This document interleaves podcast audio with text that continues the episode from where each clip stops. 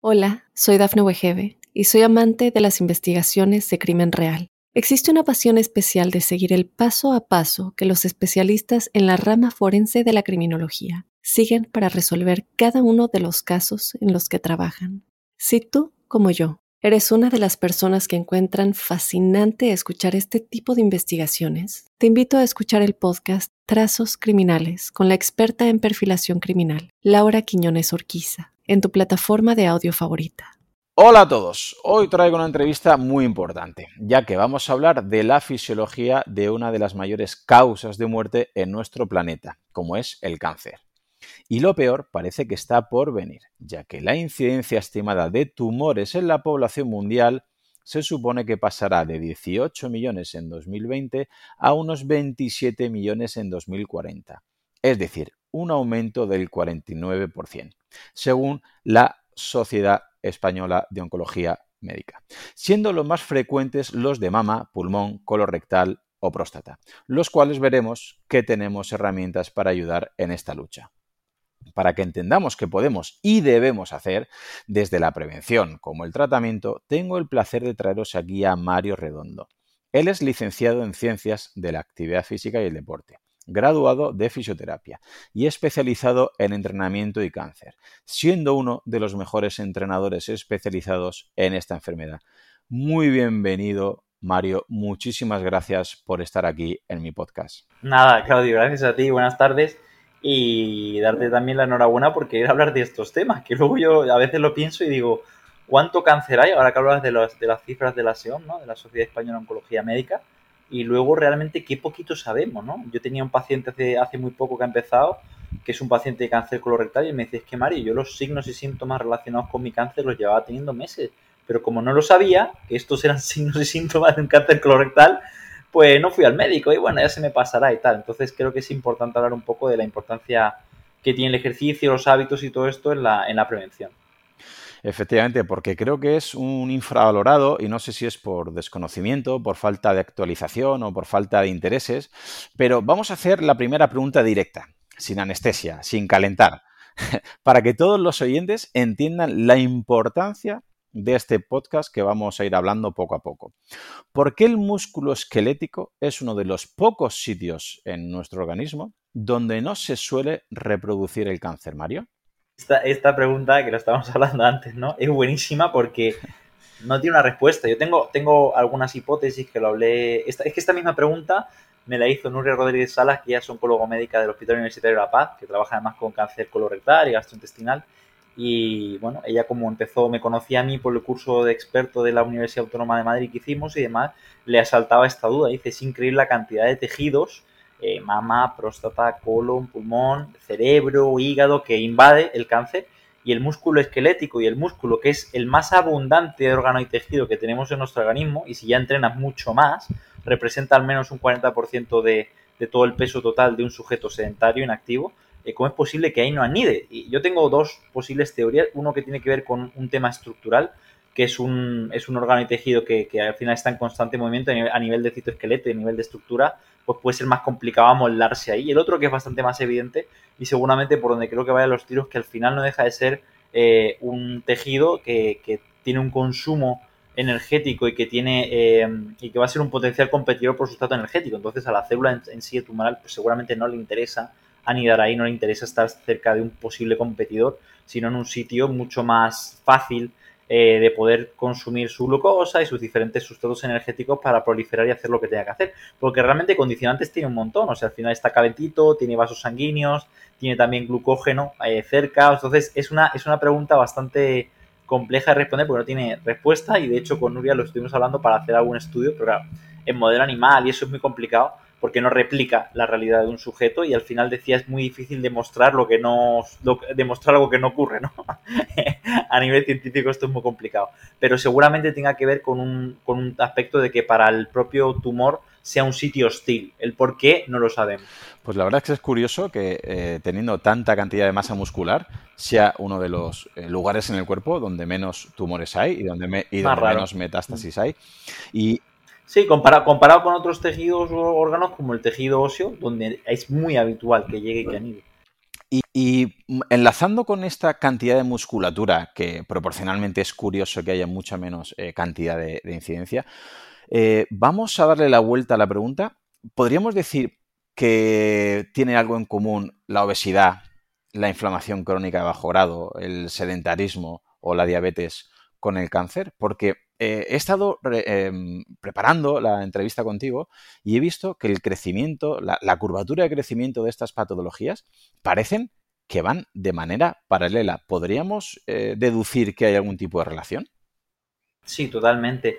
De hecho, al final, Claudio, esto lo habla el doctor Jorge Luis Cubrías, que me hace mucha gracia, que tiene un libro que, si mal no recuerdo, y luego me corregís, se llama creo que Los 13 jinetes del apocalipsis, y habla de que todas las enfermedades crónicas tienen orígenes comunes, ¿no? O sea, al final hay desregulación de, del metabolismo de los hidratos de carbono, hay diabetes o prediabetes, hay inflamación sistémica de bajo grado, hay un sistema inmune incompetente, ¿vale? Que no hace bien su función, hay bajos niveles de vitamina D, hay sedentarismo, o sea, todo confluye y ayuda un poco a que se pueda, pueda aparecer un problema como puede ser una enfermedad cardiovascular o un cáncer. De hecho, muchas veces yo en este caso cuando hablo de cáncer no hablo de cáncer solamente, hablas de cáncer y también la persona viene con pues una fragilidad importante, una sarcodinapenia, viene con falta de hueso, viene con un exceso de tejido adiposo, viene con un conjunto de cosas.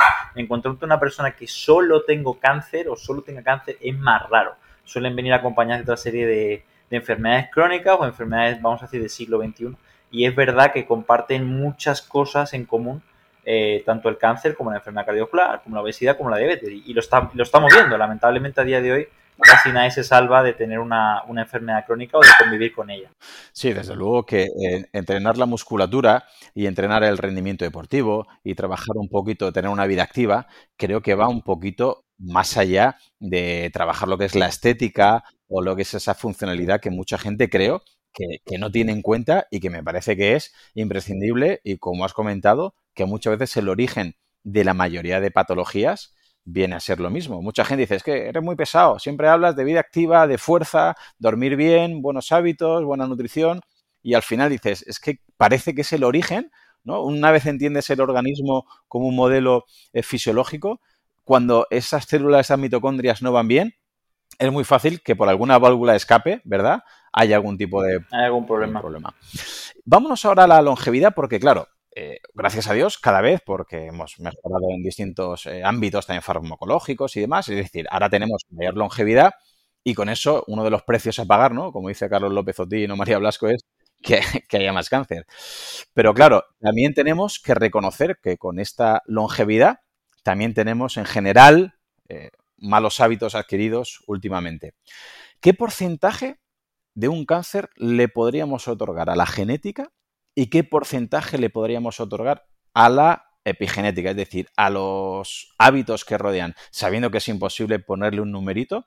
Sí, es, imposible, o sea, es muy difícil poner un número. Hay un, hay un artículo que a raíz de la pregunta que me hacías estuve indagando, que yo lo pongo mucho en los congresos o en las charlas, y es un artículo del autor, es, es Petra Ana, que es del 2008, es antiguo, y el título habla del cáncer es una enfermedad prevenible y requiere modificaciones en los cambios de estilos de vida o, modificaciones importantes en los estilos de vida. Y habla que en torno a un 5 o 10% de los cánceres pueden tener un origen más genético una causa genética de mutación o alguna alteración. Y habla de en torno a un, a un 90-95% del factor medioambiental, ¿no? del environment, haciendo referencia un poco a estilos de vida, al sedentarismo, a la obesidad y a lo que ya hemos comentado ahora mismo anteriormente. ¿no? Entonces, claro, el porcentaje de, si te das cuenta al final, e, es muy interesante también valorar o ver un poco la incidencia de cáncer en diferentes países, ¿no? En diferentes países, eh, países desarrollados, países en vías de desarrollo y países, vamos a decir, con una, una mayor pobreza y, y con mayores dificultades donde el cáncer muchas veces no se ve tan palpable como en otros, ¿no? Incluso también hay variaciones con, respecto a los tipos de cáncer, que esto llama mucho la atención. Pero al final, eh, los factores de riesgo para desarrollar un cáncer, eh, muchos los conocemos, lo difícil que es, lo difícil es empezar a tomar medidas que realmente impacten positivamente en prevenir eso, que no es tan fácil como realmente creemos. Pero como te digo, el artículo comenta que además hay una gráfica que es como un círculo que tiene un quesito, que es un 5 o 10% de los cánceres hacen referencia a lo que tiene que ver con causas genéticas y un 90-95% tiene que ver un poco con el ambiente. Lo que pasa es que al fin y al cabo no, deja de ser, no deja de ser como una interacción entre tu propia genética y luego factores medioambientales, porque los genes al final están ahí, se expresan y se gatillan, se reprimen o se expresan en función un poco de lo que tú hagas, ¿no? No es lo mismo que seas fumador que no seas fumador, que bebas alcohol que no lo bebas, que hagas ejercicio que no lo hagas y todo eso repercute e influye. Sí, desde luego. Leyendo un artículo precisamente en el que hablaba Carlos López Otín, que eh, otra cosa no, pero rigor y ciencia tiene detrás, me llamaba la atención que achacaba más o menos en torno a un 10% el componente genético al desarrollo e incidencia del cáncer, con lo cual podríamos decir que hábitos de vida y ejercicio físico se le podría tildar de vacuna. Sí, o sea, es que, es que son muy importantes. No te, no te va a eximir de padecerlo, pero en caso de padecerlo, que luego hablaremos ya cuando esté instaurada la enfermedad, te va a dar, entre comillas, mejores papeletas para poder salir libre de enfermedad más rápidamente, para tener mayor, mayor calidad de vida, para tolerar mejor los tratamientos y para entrar o evitar entrar en situaciones de riesgo importantes como puede ser una sarcodinapenia, una caquexia o una limitación funcional muy importante, un encamamiento, que al final de eso se trata. O sea, se trata de, yo a la gente le digo, el ejercicio tienes que hacerlo, la salud y la enfermedad, en la salud porque te va a ayudar a prevenir y alargar tu periodo de etapa plena de vida sin libre de enfermedad, sin enfermedad, y cuando ya aparezca, porque lamentablemente nos guste o no, todo el mundo va a enfermar de algo, eh, el tema es cuándo y cómo, eh, te va a permitir cursar eso con mejor calidad de vida y tener una mejor predisposición para tolerar mejor el tratamiento que te van a dar, que son tratamientos muy tóxicos y realmente muy agresivos y yo lo veo en consulta diaria. Claro. Pues una vez ya hecho una buena estabilización de lo que vamos a hablar, vamos a entrar un poquito ya en materia, para que todo el mundo nos entienda la importancia de las siguientes preguntas. Primero lo esencial. Mario, ¿nos podrías definir qué es un cáncer, qué tipos de cáncer hay y qué es metástasis? Sí, esa, esa es buena pregunta porque realmente eh, es importante, o sea, a la hora de elaborar el programa de ejercicio, yo siempre lo digo a los pacientes y en las redes, lo más importante es valorar la capacidad funcional del sujeto, ¿no? ¿Qué puedes y qué no puedes hacer? Pero de cara a lo que es la enfermedad, y esto siempre en las, cuando doy clases para uno hay que definir, porque estamos hablando de cáncer, y si no entendemos qué es el cáncer o no lo entendemos bien, pues poco vamos a poder hacer, ¿no? Tratar de, de paliar o tratar de afrontar una enfermedad que no entiende su etiología ni por qué se produce, pues es bastante complicado, ¿no? Entonces, el cáncer, para que la gente lo entienda de manera sencilla, lo que ocurre es que una célula o un conjunto de células, por diferentes motivos, empieza a replicar y a dividir, ¿vale? De manera aberrante y descontrolada, y esto empieza a generar colonias y agregados celulares, que es lo que la gente conoce como un tumor, que evidentemente hay veces que son visibles en pruebas de imagen y hay veces que no. Eh, y estos, estos agregados celulares, porque se van reproduciendo de manera aberrante, empiezan a alterar el normal funcionamiento del tejido de la zona donde han invadido. ¿Vale? Y realmente eh, para que sea considerado de alguna manera cáncer, tiene que tener una serie de características. No es simplemente que haya un bulto, ¿no? O que haya un acúmulo de células, sino que estas células tienen que tener unas características que muchas veces cuando a la paciente o al paciente se le, se le detecta que hay una especie de masa, pues se hace una serie de pruebas para ver si tiene estas características eh, que describieron en el año 2000 Hanan y Wimber para ver si realmente esto es un tumor o no es un tumor. Puede ser, por ejemplo, en mama pasa que no es nada, que puede ser un lipoma, un fibroadenoma, o a veces sí es un carcinoma ductal infiltrante de una de las mamas con unos receptores que expresan hormonas, que aceleran la síntesis y el crecimiento, eh, que producen vasos sanguíneos, que bueno, que generan una serie de complicaciones. Entonces, para que la gente lo entienda, es eso, pues simplemente que las células se empiezan a dividir de manera descontrolada, eh, no tienen ningún principio de control y estas, cuando tienen una serie de características, el problema es que empiezan a alterar el funcionamiento normal del tejido órgano donde han invadido. ¿Cuál es el problema del cáncer en sí? No tanto cuando está localizado, sino cuando este se ha diseminado a distancia y ha formado otras colonias en otros sitios, como puede ser hueso, pulmón, hígado, cerebro, y empieza a alterar también el funcionamiento de, estos tejidos. Es ahí donde viene realmente el problema, porque la gente, que esto es algo que es bastante curioso, que lo hablaba también con Nuria, ¿no? con la oncóloga, dice, los pacientes realmente se terminan muriendo de lo que es la quimioresistencia, ¿no? Lo, que, el, que el propio cáncer va produciendo resistencia a los quimioterápicos y del propio avance de la enfermedad que lo que hace al final es deteriorar al sujeto y al final se produce un fallo multiorgánico, ¿no? Empieza a funcionar más el riñón, luego el pulmón, la persona es frágil, se rompe una cadera, el hueso tampoco se repara, al final es, es, es un proceso, ¿no? Que hay veces que es más rápido y hay veces que es menos rápido en función un poco de, bueno, de muchas características y muchos factores. Vale, pues mucha gente ya tendrá claro lo que es un cáncer, lo que es esa expansión, esa metástasis, pero ahora vamos a hacer una pregunta un poco rara. Vamos a ver, vamos a imaginar que Mario se cuida mucho, es un deportista de élite o entrena muchísima fuerza, tiene una vida activa y se cuida. Y, profe Claudineto, soy el caso opuesto. Imaginar que soy obeso, soy sedentario, no me muevo, me acuesto tarde, fumo, soy un desastre. El mismo cáncer, la misma definición de esa patología de cáncer que acabamos de describir, en tu caso y en mi caso, ¿se comportaría exactamente igual? Lo, lógico, que esa es buena pregunta, más que nada, porque si no llega un momento que dices, bueno, y cuidarme de que me vale. Claro. es... la eterna pregunta. Mucha gente cuando ha leído esto, de una de cada dos personas, según este científico, va a tener cáncer. Bueno, pues entonces, pues para eso no me cuido, digo, no, no has entendido nada. Al revés, cuídate más que nunca. Eh, exactamente. Exactamente. Eh, en, principio, según los artículos ¿no? y la literatura científica, de hecho, una de las grandes preguntas que nosotros nos hacemos es esa, ¿no? Si, no que compense, pero si tiene algún impacto. Y lo que sí que se ve es que la gente que se cuida más o que tiene mejores hábitos, no solamente tiene una menor incidencia de la enfermedad, sino, por ejemplo, la gente que es físicamente activa, se sabe que en caso de padecer la enfermedad, eh, cuando está libre de enfermedad o se recupera la enfermedad, si sigue haciendo ejercicio por encima de unos márgenes o de unos mínimos, tiene un rol, protector mucho mayor en la prevención secundaria o prevenir cuando ya has pasado un cáncer que prevenir cuando incluso todavía no lo tienes, ¿no? Y la diferencia de protección, hay un artículo que me gusta mucho que es de Lee del 2016, una revista que es de British Journal of Sport Medicine, que hablan de que tiene la capacidad de proteger en caso de personas que todavía no han sido diagnosticadas de un cáncer de mama o colorectal en un 30%, tienen un 30% menores probabilidades de padecer un cáncer de mama o, o colon, y en caso de haberlo ya padecido, tienen un 40% de menores probabilidades de volver a desarrollar el cáncer. Es una auténtica barbaridad. Yo creo que no hay fármaco que tenga la capacidad de eh, prevenir el cáncer en esta proporción ¿no? o en esta magnitud. Y la verdad que el artículo es espectacular, habla de niveles de actividad física y realmente no son tampoco tan tan elevados, son los típicos mínimos que nos comentan de 150, de 150 minutos hasta los 300. Evidentemente hay una relación lineal en cuanto a más ejercicio, mayor rol protector e incluso se nos comenta en otros artículos, hay uno de, de Hoffman, que en el artículo comentan, hacen referencia a otro artículo donde se ha visto que 10 veces por encima de lo mínimo recomendado no hace daño. Tampoco se sabe si te aporta mucho más beneficio, pero como digo a la gente siempre es que llegar a 150 minutos no es fácil.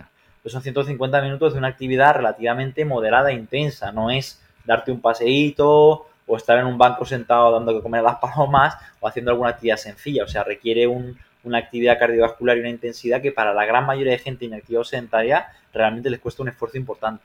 Sí, desde luego. Por eso creo que es importante, una vez más, la palabra mágica ¿no? de contexto. En este caso, que no, es igual esa patología que se puede describir de manera común, eh, realmente si es una definición, pero esa patología en una persona con un contexto obesogénico, sedentario, lo, sarcopénico. Lo puse, lo puse, lo puse, hace muy poquito, puse una infografía justamente de eso, que ponía, además es lo mismo que has dicho tú, yo ponía dos, dos puntos, ponía carcinoma ductal infiltrante de la mama derecha, pues tiene estos receptores hormonales, tiene estos tratamientos, ponía como si las dos personas han recibido lo mismo, pero el huésped y el contexto ah, va a hacer que esa persona, una se recupere mucho peor, una tenga mayores problemas, por ejemplo, de neutropenia o peor sistema inmune, entonces al final cuidarse tanto antes como durante el proceso va a hacer que curses mejor los tratamientos, sea mucho más exitoso y al final, por otra parte, luego tengas mejor calidad de vida y estás en mejor predisposición para retomar tu día. De hecho, hay un artículo que puso un vídeo que me da mucha atención que se ve como la gente que hace ejercicio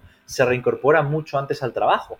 Y no solamente por un tema de la parte física, sino a nivel emocional y a nivel de eh, lo que tiene que ver con la autoeficacia. Se sienten mucho más capaces y a nivel de autoestima y a nivel de exigencia la gente que entrena de realizar su día a día y de incorporarse al trabajo que aquella gente que no se ha expuesto quizá a un estresor fisiológico o al ejercicio que se siente menos competente. Fíjate tú que tiene que ver con un tema psicológico emocional también. Entonces, el ejercicio tiene, de hecho, que es lo que he indagado los últimos meses, tiene muchos beneficios mucho más allá de la parte puramente fisiológica, que es lo que generalmente se habla, ¿no? sino a nivel de comportamiento, a nivel social y a nivel de este caso de reincorporación al trabajo o de eficacia. Por tanto, y nosotros lo vemos, ¿eh? he tenido esos como dos polos opuestos, ¿no?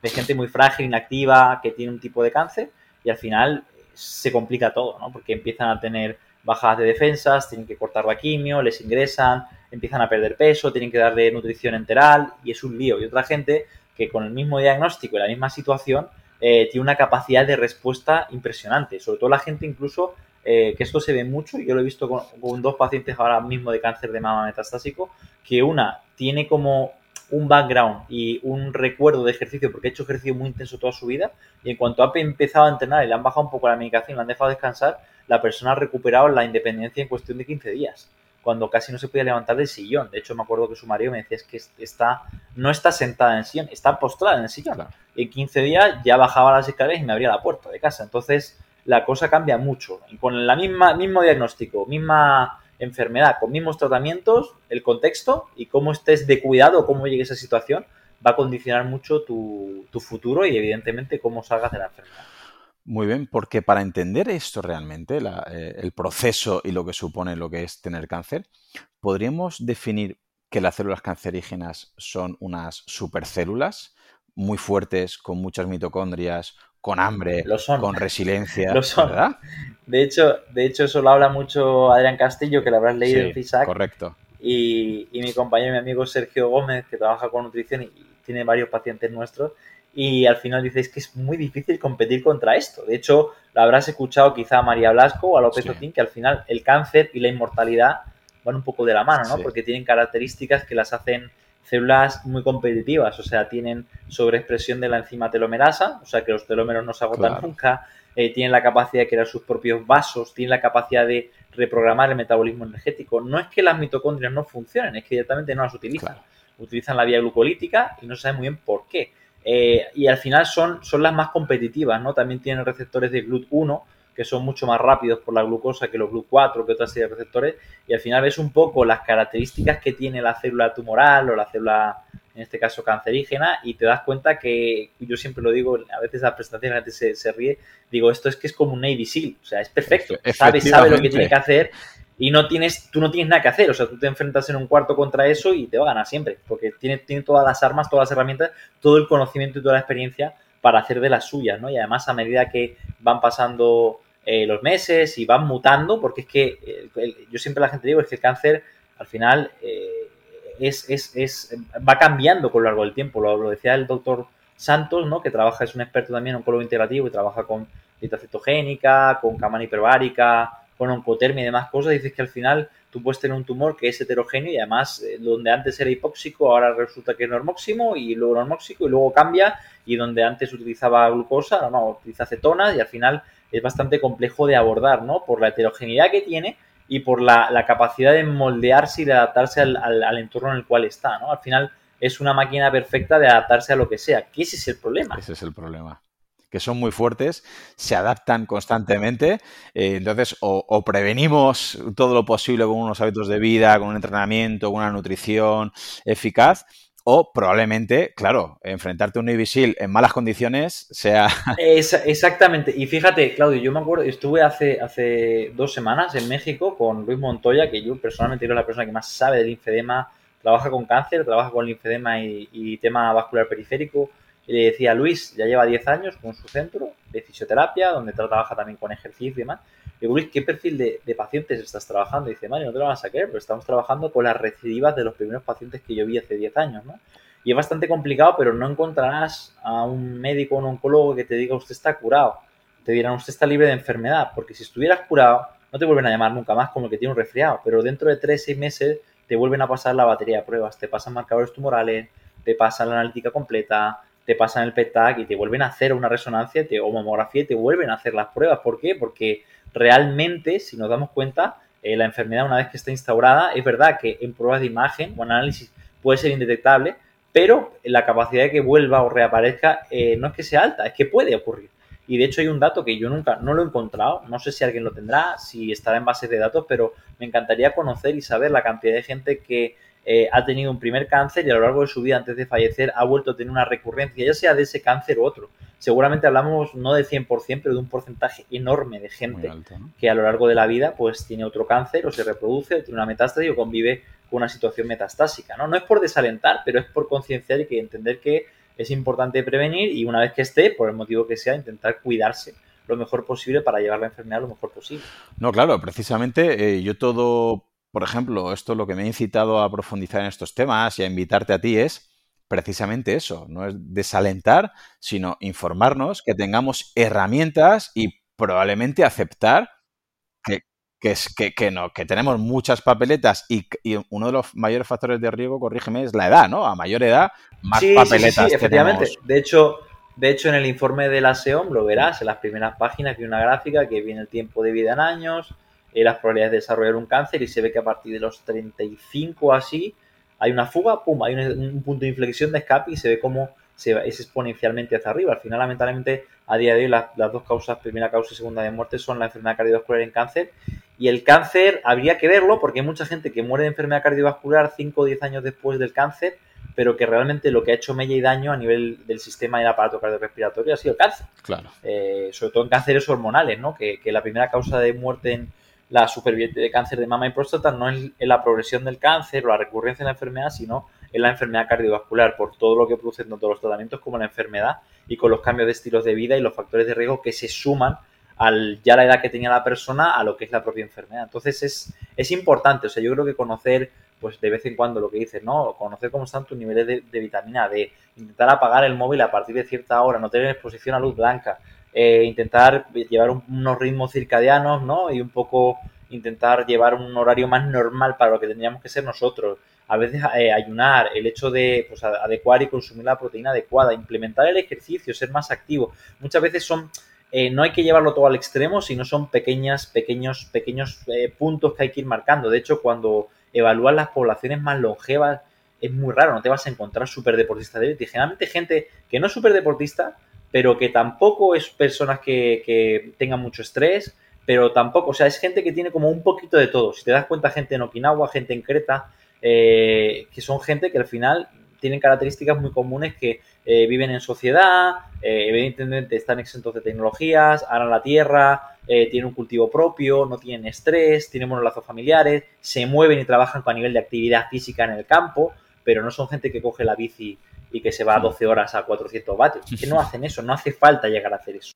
Sí, curiosamente, todo lo que has dicho, vamos a, volver a, enlazar con la primera de las preguntas. Eh, todos los factores que has comentado, de tener una vida activa, entrenar algo de fuerza, comer de manera adecuada, buenos ritmos circadianos, eh, no un exceso de estrés, etcétera, no solamente vale para lo que estás comentando de prevenir o tratar el cáncer, sino obesidad, sedentarismo, diabetes, inflamación crónica. Al final, son herramientas que vale para prevenir y para tratar prácticamente todas las patologías que al final van de la mano. Sí, sí, por eso, por eso, por eso muchas veces cuando a veces la gente dice estrategias de oncoprevención, es que son las mismas que la de la prevención cardiovascular, es que son las mismas que la de la prevención en diabetes, es que son las mismas de la prevención de obesidad, al final son herramientas que hay que implementar y lo difícil, Claudio, que esto es súper interesante, que es, vale, vale, eh, ya sé que hay que comer esto o que no hay que comer esto o que hay que irse a la cama más temprano, que hacer ejercicio, pero la pregunta es cómo lo hago. Y ahí es donde viene la palabra que es un poco rollo, pero es el contexto. No es lo mismo una persona que tiene un horario nocturno porque trabaja, yo qué sé, de celador en un sitio y tiene que estar pues de, 3 de la mañana o gente que tiene guardias que una persona que trabaja en el campo, que trabaja muy temprano por la mañana, acaba más, ahora en verano pues se va antes por el calor y tal. Entonces al final, eh, para mí radica la clave, el tener la capacidad de, tú como profesional en este caso, tú puedes divulgar, puedes dar una serie de herramientas, pero luego la individualización es enorme. Correcto. Vamos a darle una vuelta de tuerca un poquito más allá a estas células cancerígenas y podríamos decir que antes, eh, hace unos años, se le otorgaba un carácter más genético al cáncer y poco a poco se le ha vuelto a dar, ¿no? Desde el efecto Warburg, un poquito... Un enfoque metabólico. Un enfoque metabólico. El, primero que se di fue al doctor Íñigo San Millán y es verdad que, he seguido tirando del hilo.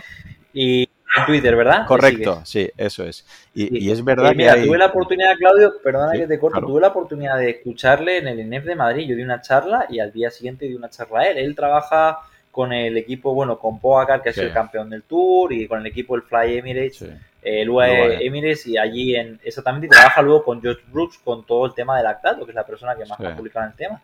Y él lo dijo abiertamente, dice, llevamos 100 años mirando por otro lado. Eso es. Dice, el cáncer es una enfermedad eminentemente metabólica, no genética, y estamos eh, perdiendo el tiempo. Y, y, puso incluso estudios suyos, que hay uno muy bonito, del 2021, que habla de cómo el lactato podría ser, eh, podría influir ¿no? en, en, lo que es eh, la propia proceso de carcinogénesis porque al final eh, habla de una serie de mutaciones de un grupo celular y demás, con una serie de características, y él lo ha demostrado y lo ha hecho en células in vitro, con una, una línea celular, no me acuerdo cuál era, MCFS7 o alguna de estas, eh, y es bastante llamativo todo lo que, lo que comenta, ¿no? Y, él da mucho impacto, evidentemente, al enfoque metabólico y más con los deportistas que tiene, con los ciclistas y también con la parte más clínica, porque también trabaja en la parte de salud. Yo, yo comparto esa esa situación porque al final estamos como intentando matar a moscas a cañonazos. No tiene mucho sentido que si el cáncer tiene una serie de características y además hay una cosa que yo siempre me pregunto, ¿no? Que, eh, que lo has dicho muy bien. O sea, el cáncer es una enfermedad genética porque se produce como consecuencia de mutación en los genes, pero no quiere decir que sea hereditaria. ¿vale? Sino que hay factores que pueden desarrollar estas mutaciones. Hay, agentes tóxicos como puede ser el tabaco, ¿vale? Como es el alcohol, como puede ser el propio ambiente de obesogénico, ¿no? Que es un ambiente genotóxico que puede alterar eh, y puede promover una mutación del DNA o del ADN y esto puede producir pues, que se activen células protoncogenes que son genes que lo que hacen es acelerar la síntesis celular o el crecimiento celular, pues pueden pasar, mutarse y llamarse oncogenes y los genes supresores de tumores que son como la policía también puede verse alterado por estas mutaciones ¿no? del material genético, pero que muchas veces pues, puede, que es lo que habla el artículo, que el ambiente metabólico sea lo que genere esa producción o esa alteración a nivel genético y no la alteración genética la que produzca el ambiente metabólico. ¿Me entiendes? Como el huevo o la gallina. Y el problema es ese, o sea, tú puedes intentar paliar con fármacos diferentes rutas metabólicas, pero que al final, si toda la cascada general no la regulas con ejercicio, con nutrición, con otra serie de aspectos, va a seguir habiendo problemas. ¿Y quién mejor para hablar de la mitocondria que Íñigo que la mitocondria, la única manera de estimularla de verdad, su función, es con el ejercicio, ahí sí que no te queda otro. Desde luego. Y fue de los primeros eh, autores donde leí la relación que tenía y lo importante de poner en, contexto que el consumo de glucosa, de lactato, de glutamina o de hierro Efectivamente. por las células cancerígenas, ¿verdad? Es decir, Efectivamente. ¿qué nos podrías decir? ¿Qué relación hay o qué reflexiones podríamos sacar para que entienda la gente el consumo, por ejemplo, de estos cuatro sustratos que, que tienen, comparten nuestras células con las células cancerígenas. Totalmente. De hecho, de hecho, fíjate que es muy gracioso, ¿no? Porque al final, eh, esto lo hablaba con el doctor Santos, que me llamó la atención, y no deja de ser una, un ambiente en el cual estos cuatro elementos eh, nutren tanto al tumor, pero al organismo también.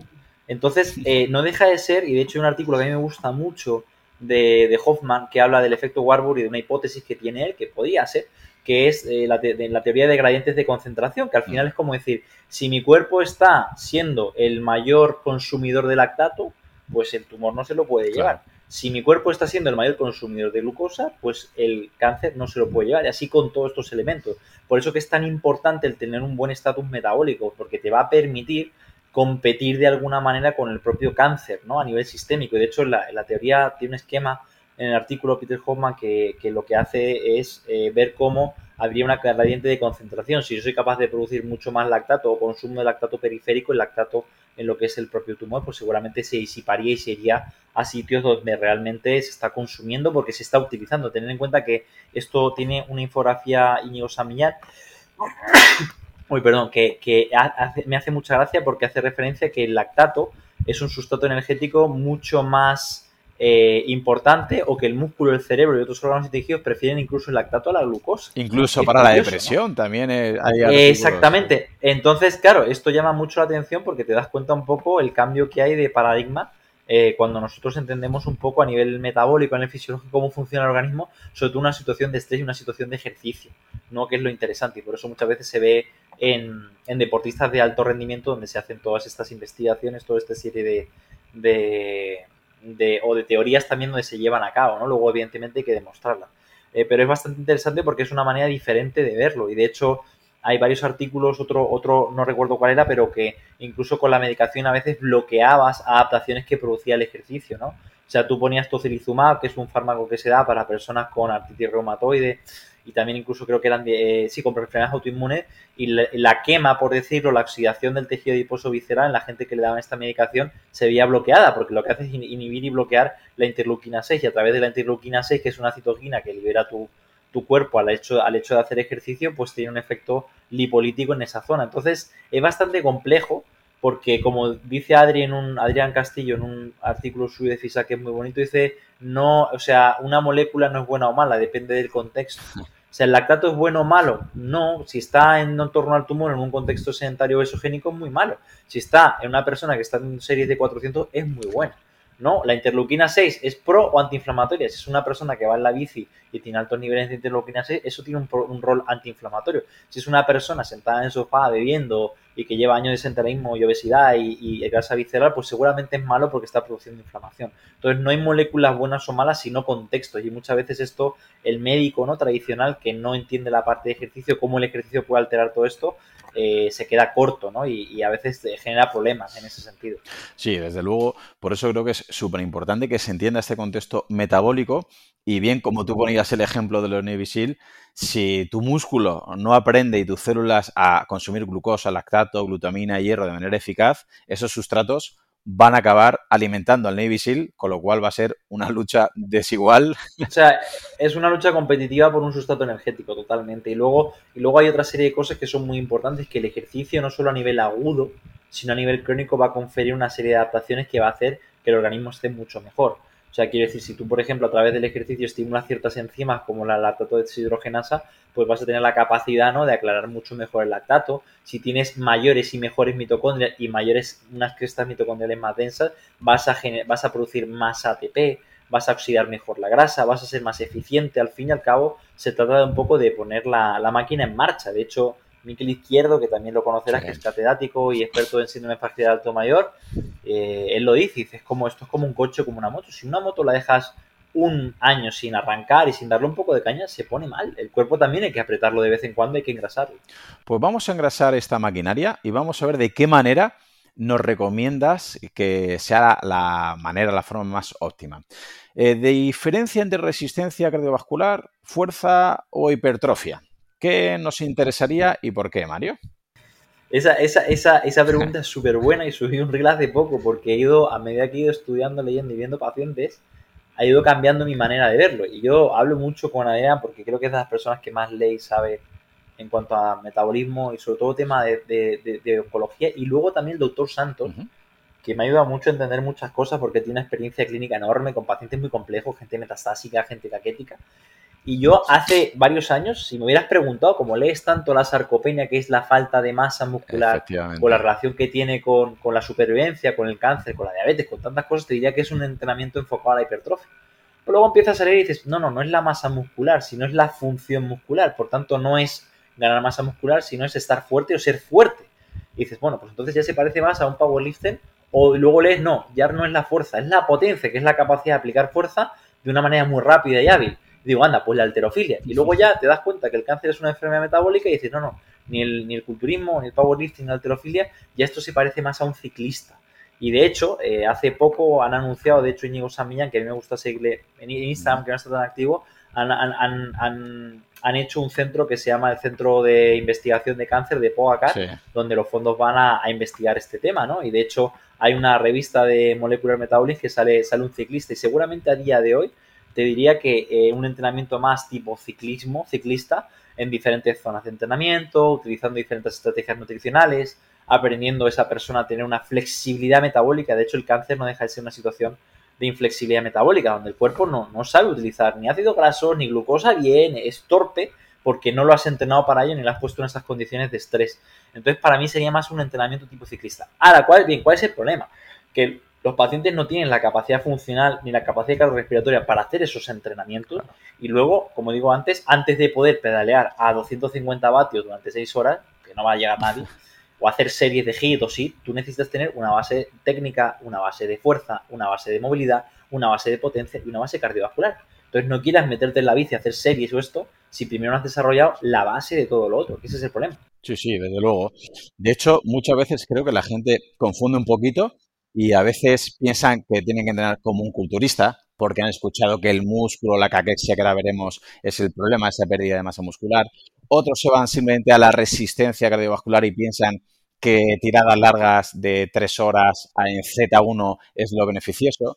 Y quizás precisamente lo que has comentado, que aunque se entrene en bicicleta como un ciclista, eh, el ciclista de verdad entrena en Z1, en Z2, hace intervalos de alta intensidad, se mete en Z5, que son intervalos muy desagradables, y todo eso al final lo que está consiguiendo es lo que comentabas, que tu cuerpo sepa utilizar de una manera, una flexibilidad metabólica, todos los sustratos y que se enfrente a iones de hidrógeno, se enfrente a lactato, se enfrente a ácido muscular, se enfrente a vaciado de glucógeno, y eso yo creo que es, vamos, muy, muy, muy necesario que mucha gente eh, confunde esto por, las primeras lecturas que a lo mejor han salido y piensan que uno se tiene que poner como un culturista, que cuanto más grande mejor, o al revés, en el otro extremo, ultramaratoniano, tiradas larguísimas de zona 1, y dices, ni una cosa ni la otra. Exactamente, exacta. Es que es eso, o sea, al final, eh, para mí, mira, yo me gustan mucho las aplicaciones de teléfono, seguro que conoces el Freestyle de Abbott, y, espero que en un futuro, yo creo que sí, pues todo avanzando rápido, que tú a una persona la puedas medir en tiempo real diferentes eh, biomarcadores, desde pues, cetonas, que se puede hacer, eh, glucosa, lactato y todo, para ver un poco cómo se comporta el metabolismo a lo largo de un día o a lo largo de un entrenamiento. Al igual que tú con, la gente que es diabética, es muy, esto es muy curioso, ver cómo se comporta su glucosa de manera diferente a, a, alimentos diferentes y a mezclas de alimentos diferentes. Es muy raro. Gente que de repente con un mango no le sube, pero con la piña sube mm. muchísimo, cosas que tú ves y dices, qué curioso cómo responde tu cuerpo por dentro y qué está ocurriendo. Entonces yo para mí eso sería un poco el futuro, ver cuáles son las respuestas que se producen a nivel metabólico con estímulos de ejercicio, que no deja de ser lo que, lo que hace Íñigo San Millán y lo que yo hice en el laboratorio, me acuerdo, con Alejandro Lucía y con Margarita, que te pincha la oreja y te ponen el reactivo y ahora miden lactato, ahora miden eh, amonio, ahora miden tal y van viendo un poco cómo se va comportando tu, cuerpo a diferentes cargas de entrenamiento, a diferentes zonas de entrenamiento y a diferentes umbrales y todo. Y creo que por ahí van los tiros. ¿Por qué? Porque al final lo que tú quieres ver es la repercusión que tiene el ejercicio a nivel metabólico por dentro. Eso es lo que te interesa. ¿Qué ocurre? Que como bien has dicho tú, no hay que volverse loco y no es ni, ni tirar largas de maratón ni ponerte a entrenar en series de un RM porque no tiene sentido eso. Nosotros intentamos dar una base al paciente que empiece a mejorar su función, que se encuentre mejor, que aplique más fuerza, que empiece a aplicar un poco de potencia en la bici. Y luego ya el trabajo realmente gordo, grueso, lo tiene que hacer él por su cuenta, que es más coñazo, es, es como la gente que hace deporte más de, esto de triatlón. Pero no hace falta llegar a competir o a llegar a ese extremo para mejorar tu salud. Es con lo que hablamos antes, que al final la gente que yo he leído que es más longeva, eh, muchos de ellos no se caracterizan por hacer nada en extremo. Esto es con moderación. No tienen estrés, tampoco comen mucho, tampoco entrenan mucho. O sea, hacen todo con moderación en un ambiente fuera de estrés y un ambiente que no tiene nada que ver con el entorno donde vivimos. Correcto. Has comentado, varias veces has dicho, nombrado la palabra caquexia. Quiero que hagas una pequeña explicación, definición, qué es la caquexia y por qué es tan importante trabajar la fuerza como tratamiento y como prevención.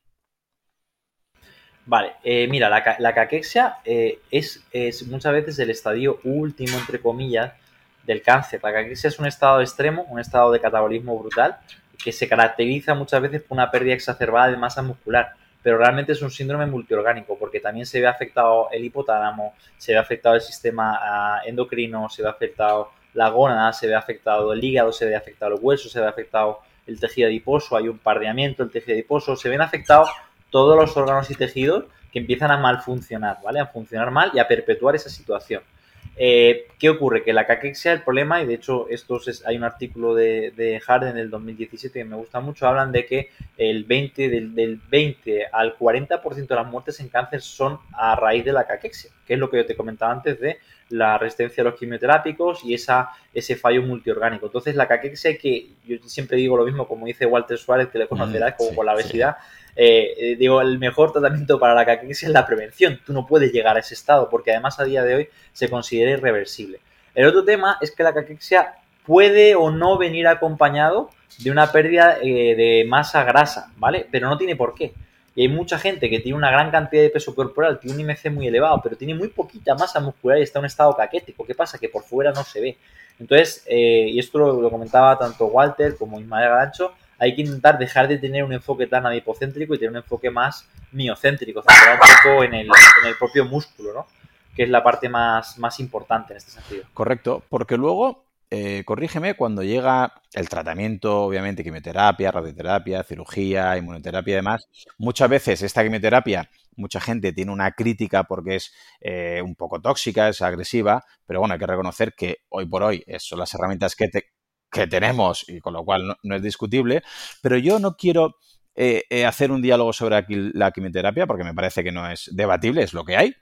Lo que quiero que entienda la población es que, en el ejemplo que he puesto antes, esa quimioterapia, si la recibe una persona como Mario con fuerza, con una actitud cardiorrespiratoria buena, ¿qué diferencia podría tener esa misma quimioterapia de una persona con el ejemplo que he puesto mío, sin musculatura, sin fuerza, sedentario, obeso? Mira, hay, hay, un, hay, un, hay, un, hay, un artículo que a mí me gusta muchísimo, de los primeros que leí sobre el tema en cuanto a toxicidad en cáncer de mama metastásico, que está hecho con un fármaco que se da mucho, la viene que es un fármaco oral, que es muy tóxico, súper hepatotóxico y demás.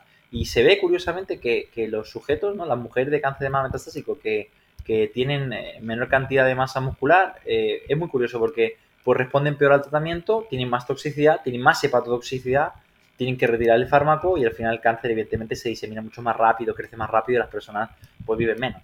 Eh, sin embargo, las que tienen una cantidad de masa muscular, según estudio de corte, pues un poquito más alta, pues tienen menor toxicidad y aguantan mucho más a esa medicación. También esto hay estudios con la radioterapia, que hay menor toxicidad de radioterapia, hay mejor respuesta a la inmunoterapia. No se sabe por qué, hay estudios hechos en cáncer de pulmón de célula pequeña y se ve que los sujetos que tienen más masa muscular responden mejor a la inmunoterapia. Puede ser por un tema de citoquina, no lo sé, o mioquina más bien, eh, y luego, en ese estudio en concreto de Carla Prada del 2009, con cáncer de mama metastásico, yo lo hablé con Walter porque es muy curioso, porque dicen el 50% de las sarcopénicas presenta toxicidad y el otro 50% no. Pero claro, eh, realmente entonces no te dice nada el ser sarcopénico, porque tienes un 50% por un lado para otro.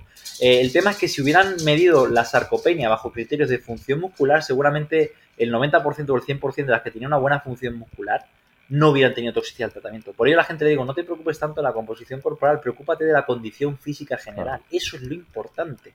Esto lo hablaba con el doctor Santos, que tiene pacientes de cánceres metastásicos de páncreas, de estómago, de ovario, que llevan décadas vivas, como se tenían que haber muerto en menos de un año, y me dice el doctor, dice, es que si tú las ves, están entre comillas caquéticas. ¿Por qué? Porque están esqueléticas. Pero a nivel funcional, están como tú o como yo. Suben escaleras, cogen la bici, corren, hacen de todo. Lo que pasa es que, claro, pesan 49 kilos. Claro. Entonces, lo que no les gusta es el aspecto físico, pero el aspecto funcional que tienen es maravilloso y son gente normal, más allá de eso. Por eso que no es tanto, y este es el mensaje, ¿no? La cantidad de masa muscular como la calidad de esa masa muscular y la capacidad funcional que tenga el sujeto. De hecho, si nos vamos a ver a los ciclistas de élite, no son gente tú la ves con ropa y parece que hay que dar un bocadillo o algo, que son gente que parece que está desnutrida. Sin embargo, tiene una función y una capacidad cardiorrespiratoria, unas mitocondrias y una flexibilidad metabólica que no tiene ninguna persona de este mundo. Entonces hay que centrarse un poco en eso, en que la persona a lo largo de los tratamientos esté en la mejor condición física posible porque va a responder mejor al tratamiento y va a salir mejor parado de la enfermedad. Pero corrígeme eh, si me equivoco, porque ya no solamente el tratamiento va a salir mejor, sino que es posible que hayan padecido cáncer a lo largo de su vida pero no se ha manifestado, porque a veces salen estudios que se hacen autopsias, ¿verdad? De gente y dice, ostras, ha muerto por un accidente de tráfico, pero resulta que tenía cáncer de tiroides o de próstata. Sí, esto, esto es muy curioso porque eh, lo tiene el artículo Adrián y, me, además me decía, el, dato era muy grande, era en próstata creo y en mama era como, creo que una de cada tres autopsias tenía tumores, ¿no? Y al final es lo que decíamos antes, esto es como plantar una semilla. La semilla puede ser la semilla, pero el entorno o el terreno, si es fértil o no es fértil, va a hacer que eso prolifere y crezca y se desarrolle y salga una planta o no.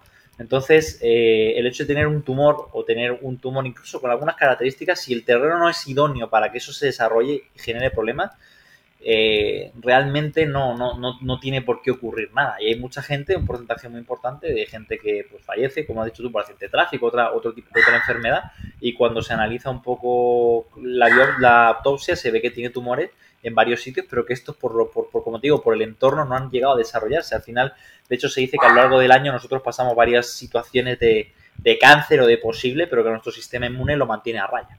¿No? Que eso es, eso es una cosa bastante importante. Y de hecho, el ejercicio y una buena condición física te permite mantener un buen un sistema inmune competente para, en caso de que haya cualquier problema, detectarlo y atacarlo. Y de hecho, una de las terapias innovadoras que hay de hoy es la inmunoterapia, que consiste, hay varias, pero en potenciar el sistema inmune o que el sistema inmune reconozca al propio tumor y al final, eh, como te digo, si, si no hay un entorno idóneo para que se desarrolle el cáncer, este no va, no tiene por qué ocurrir, que es la idea. Y la idea es intentar quitar de la lista factores que puedan promover o pueden hacer que eso prolifere o que eso al final llegue a desarrollarse un cáncer que te pueda complicar. De hecho, muchas eh, mujeres que tenemos nosotros de cáncer de mama jóvenes, que tienen historial de cáncer de mama en la familia, eh, a veces hacen mamografías y la, la, mama de una mujer joven es muy fibrosa y tiene mucho fibroadenoma, mucho quiste, pero al final esos quistes están y van a estar ahí, no puedes quitar a todas las mujeres jóvenes la mama. ¿Qué ocurre? Que eso ahora no es nada, pero dentro de 10 años puede que por el ambiente y el terreno eh, puede que prolifere para un lado o que no prolifere para otro. Yo he visto gente que dice, me han hecho seguimiento y justo ahora ya me ha salido, ¿no? Como diciendo, eh, no era nada, no era nada, no era nada, y al final sí, pues ha mutado, es esto y me acaban de extirpar. O sea que es muy importante el entorno y el ambiente. Eh, para ir terminando, vamos a hacer las últimas dos preguntas. Una quiero que sea una pequeña reflexión, porque leyendo los autores que estamos comentando, ¿no? A Adrián Castillo o al doctor Alejandro Lucía, Ñigo Samillán, María Blasco, López Otín, etcétera. ¿Podríamos decir que nos quedamos cortos cuando hablamos de la actividad física como una simple herramienta para prevenir o tratar el cáncer? ¿Se podría tildar de terapia o es un poco exagerado? Eh, yo me atrevería a decir que sí. Eh, y de hecho, el problema es que la investigación en este tema, Claudio, está. A ver, se ha avanzado mucho, ya tenemos datos y, yo a la hora de trabajar en la clínica sé qué medir, qué no medir, a qué darle importancia, qué no. Pero estamos todavía un poco en pañal, ¿no? Y yo estuve en 2017, hicimos un congreso aquí en Madrid, estaba Alejandro Lucía, fuera de cámara. y me decía, es que no, tenemos, no, no, sabemos la potencia de, que tiene el ejercicio, no tenemos ni idea lo que, lo que, lo que el ejercicio puede hacer por nosotros, ¿no? Te lo está diciendo Alejandro Lucía, seguramente una persona que más sepa, haya estudiado y investigado y en más sitios haya estado con respecto a los, las bondades y beneficios del ejercicio en, patología, en población especial, en cáncer, en cáncer infantil y en todo. Entonces sí que yo perfectamente podríamos hablar de, de una terapia, evidentemente no va a erradicar el cáncer, pero es una terapia coadyuvante que va a ayudar a que, a que el cáncer y, las, y los tratamientos vayan muchísimo y cursen muchísimo mejor, con menor toxicidad y con un mejor ratio de, completación de terapia y todo. Es que esto es así. O sea, las personas que, tienen mejor condición física, que tienen más masa muscular, que tienen en general que están mejor, tiene una mayor tasa de completación de la, de la quimioterapia, por ejemplo, ¿no? que esto es súper importante. Y la medicación que funciona es la que se da y se da la pauta completa. Entonces yo sí que me atrevería a decir, y hay estudios también que lo ponía Adrián en el curso, eh, de ratones que los que hacen ejercicio eh, mientras se suministran a veces los fármacos o se dan los ciclos de quimioterapia, eh, reciben mucho, tienen un beneficio mucho mayor, una reducción del tumor mucho mayor que los que no hacen ejercicio y se les da los mismos fármacos de quimioterapia como la ciclofosfamida, los antraciclinas o lo que sea. Sí, la verdad es que todo esto es muy llamativo y mucha gente al final de cada podcast o cada vídeo me dice, bueno, Claudio, pero queremos recetas, queremos cosas, cosas sencillas, cosas concretas.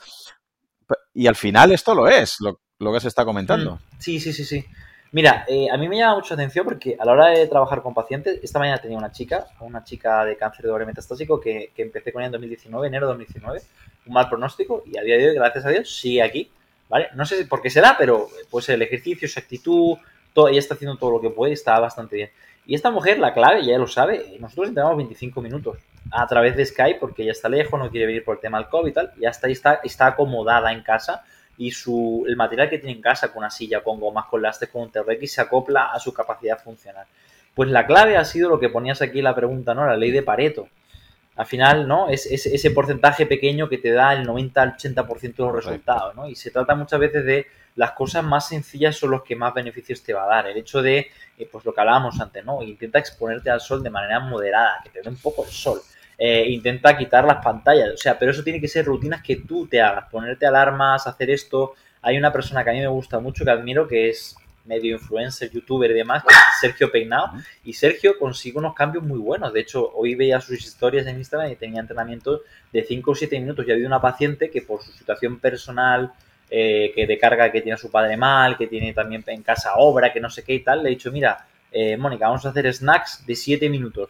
Son cuatro ejercicios, tres series en circuito, solo te hace falta una silla, nada más.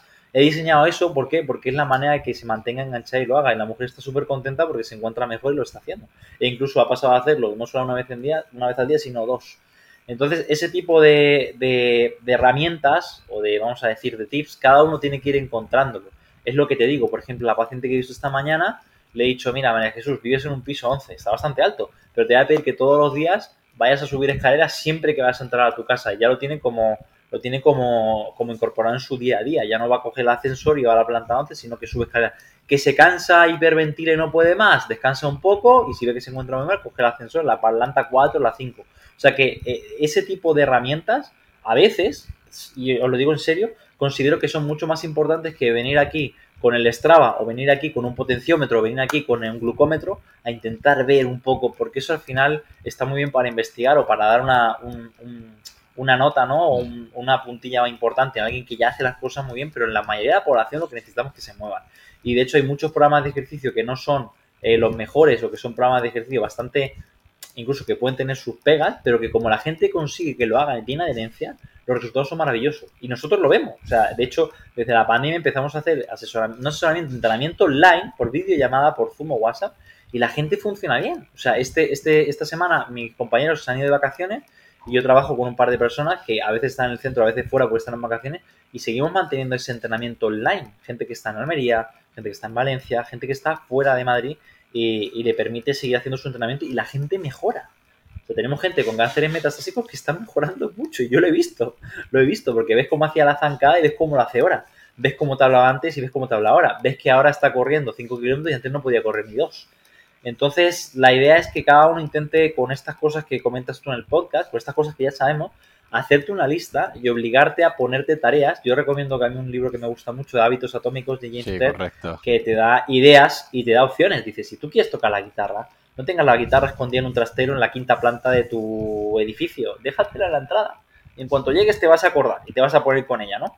Tú quieres comer sano, pues ten en la entrada manzanas, ten en la entrada snacks saludables, no compres patatas fritas, no compres vino, o sea que son cosas que a veces yo a la gente digo, intenta hacer las cosas de manera consciente para que de manera inconsciente te salga. Yo siempre antes de salir por la noche preparo la bolsa y preparo la comida. Según salgo de mi casa y voy al centro ya tengo la bolsa de deporte, no tengo que, ver qué cojo, qué tal. Son cosas que pueden sonar ridículas, pero que te facilitan el día mucho.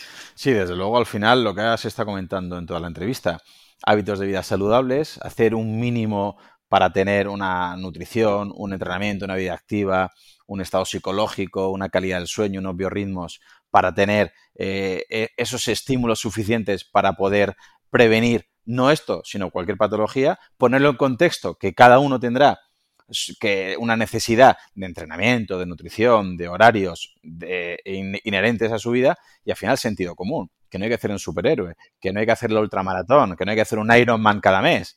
Es exactamente, de hecho, de hecho, esto es una cosa que, que quiero hacer porque con los datos que tenemos del centro, y esto puede ser interesante, que es que no hay, que es lo que te decía antes, Claudio, que necesitamos, suena un poco raro, pero describir la muestra. al igual que el oncólogo, si ve un hematocrito de 30, sabe que hay un problema, o si ve un hematíe de 8, sabe que hay un problema que hay anemia, yo si veo un test de 6 segundos de 300 vatios, pues yo no sé si hay un problema o no hay un problema. ¿Por qué? Porque no tengo valores de referencia con quien compararte.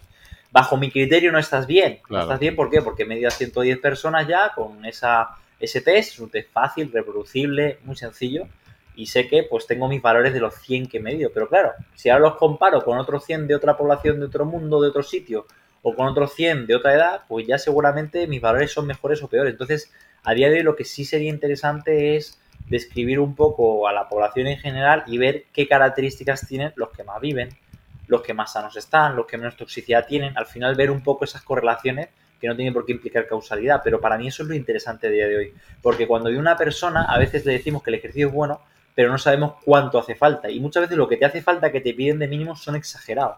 Entonces yo necesito tener más que valores de cantidad de ejercicio, necesito tener valores de referencia. Esto es como cuando un niño va a estudiar.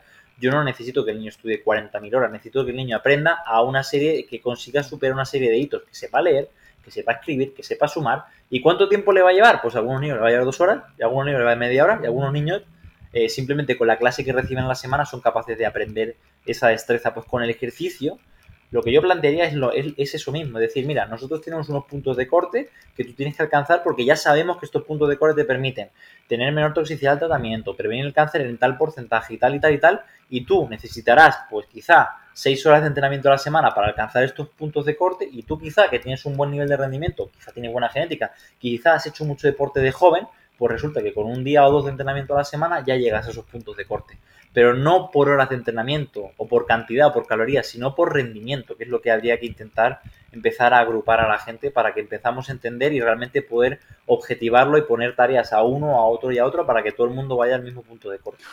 Muy bien, Mario. Pues hasta aquí la entrevista. Muchísimas gracias. Te quiero agradecer públicamente que hayas accedido a, asistir a la entrevista, porque la verdad es que para mí eres un referente en lo que se refiere a entrenamiento de, en esta patología y creo que es necesario, como apuntabas al principio, que la gente, estos datos que hemos estado dando, no es para deprimir ni para asustar, sino todo lo contrario, es para que nos empoderemos, tengamos herramientas, que sepamos que por lógica y por longevidad las papeletas son muy, muy, muy, muy favorables para que nos toque esta patología y que está en nuestras manos desde ya ponernos en marcha para que cuando llegue, si llega, poder luchar contra ese Navy de la manera más eficaz posible.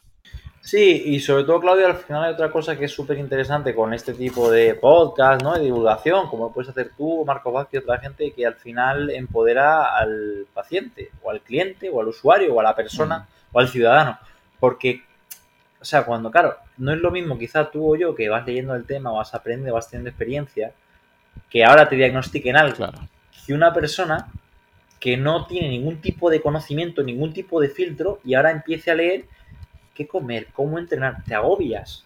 Primero, porque no lo haces y tampoco tienes filtro. Entonces todo te vale, todo te suena lógico, ¿no? Yo esto es como a los alumnos cuando le digo, es que a un niño le dices que al calvo lo que no lo que tiene que hacer es comer pelo y le resultará, le, resultará lógico, ¿no? Como pelo, me sale pelo, en su lógica de niño y sin su conocimiento previo, ni de fisiología, ni de enterocito, ni nada. Pero cuanto más conocimiento vayas teniendo, cuando llegues a una situación compleja, más herramientas vas a tener para poder tomar mejores decisiones y tener mejor salud, que es de lo que se trata. Así que yo te doy las gracias también a ti, Claudio, públicamente, porque creo que este tipo de, iniciativas son bastante importantes, aunque no lo parezca, bastante importantes. Pues me alegro mucho, viniendo de ti es más que un piropo. Y para despedirnos, si alguien te quiere contactar o dónde puede ver lo que publicas, ¿nos podrías decir dónde te podemos encontrar? Sí, claro. Mira, yo estoy más activo en, en redes sociales, sobre todo en Instagram, que es donde más contenido intento promover, intento divulgar, poner, que es Mario PTFT. También tengo otra, ¿vale? Que es secundaria, que es 1472 redondo, que tuve que hacer una cuenta también en secundaria. Luego en Facebook es Mario Redondo Ejercicio y Cáncer, aunque generalmente, como digo, más Instagram. Y luego la página web la tenemos que terminar de cambiar ahora en, agosto, que es marioredondo.org. Y realmente prefiero casi que me escriban por la web, por el formulario, porque así me aseguro de que llegue al correo y contesto. Que a veces que en Instagram tú lo sabes que hay cientos de miles de mensajes y más en un tema tan, tan sensible, donde la gente pregunta, tiene inquietud, lee, sabe y tiene esperanza de incorporar pues, el ejercicio, la nutrición o tiene inquietudes o dudas. Así que en cualquiera de esas plataformas me podéis encontrar y contactar. Perfecto, pues aquí lo dejamos. Eh, muchísimas gracias Mario y espero que en un futuro pueda volver al podcast a ilustrarnos de nuevo.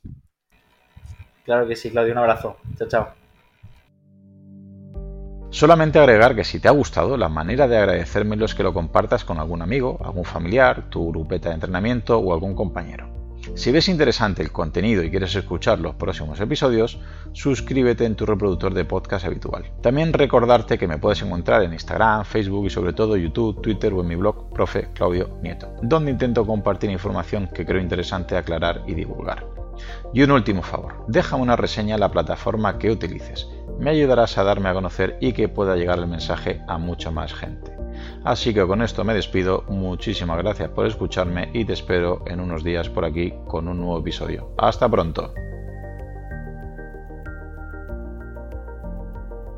Hola, soy Dafne Wegebe y soy amante de las investigaciones de crimen real. Existe una pasión especial de seguir el paso a paso que los especialistas en la rama forense de la criminología siguen para resolver cada uno de los casos en los que trabajan. Si tú, como yo, eres una de las personas que encuentran fascinante escuchar este tipo de investigaciones, te invito a escuchar el podcast Trazos Criminales con la experta en perfilación criminal, Laura Quiñones Orquiza, en tu plataforma de audio favorita.